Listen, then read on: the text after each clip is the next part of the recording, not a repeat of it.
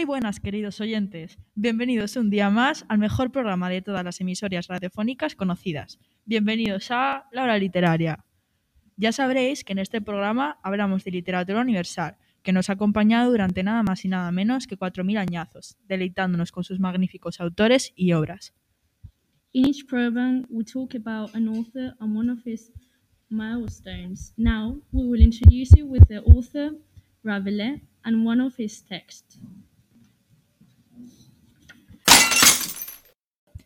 François Rabelais, que nace en el año 1494 y fallece en el 1553, logra una acertada sátira de la sociedad de su tiempo. Su germen es una narración popular medieval. Gargantúa y su hijo Pantagruel son dos gigantes de hambre desmedida.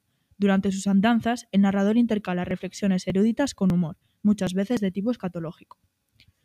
Los cinco libros ofrecen una parodia de los libros de caballerías, así como una sátira de las creencias y de la estupidez humanas. Abundan los juegos de palabras y la incitación a transgredir las normas literarias de la época. En 1532 ya se había publicado el libro primero, que trata sobre las aventuras de su hijo, Pantagruel. El libro tercero aparece en 1546 y se centra en las reflexiones satíricas de su amigo Panurgo sobre el amor. Los libros cuarto y quinto narran aventuras fantásticas de Pantagruel y Panurgo.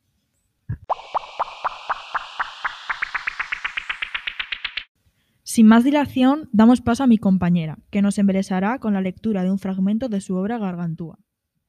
Este es un extracto del capítulo 11, titulado La adolescencia de Gargantúa.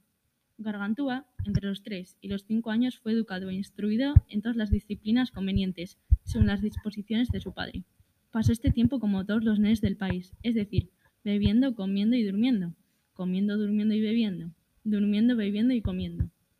Sin cesar, se revolcaba en el cielo, se tiznaba la nariz, se chafanirraba la cara, destalonaba los zapatos, se cagaba en la camisa, se sonaba las mangas, moqueaba en la sopa, se rascaba habitualmente la barriga con una cesta, se afilaba los dientes con un zueco, se lavaba las manos en el potaje, se peinaba con un cubilete, mordía riendo, reía mordiendo, meaba contra el sol, se resguardaba de la lluvia en los charcos, se hacía cosquillas para hacerse reír, zampaba como un descocido, a caballo regalado siempre le miraba el diente.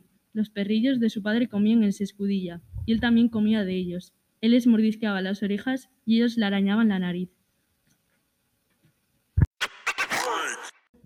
Hasta aquí la oración literaria de hoy que alimenta nuestros cerebros y llena nuestros corazones.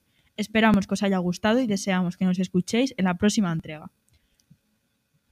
Y recordad, somos los Rapsodas Literarios de la radio, a los que pueden escuchar en nuestro podcast a diario.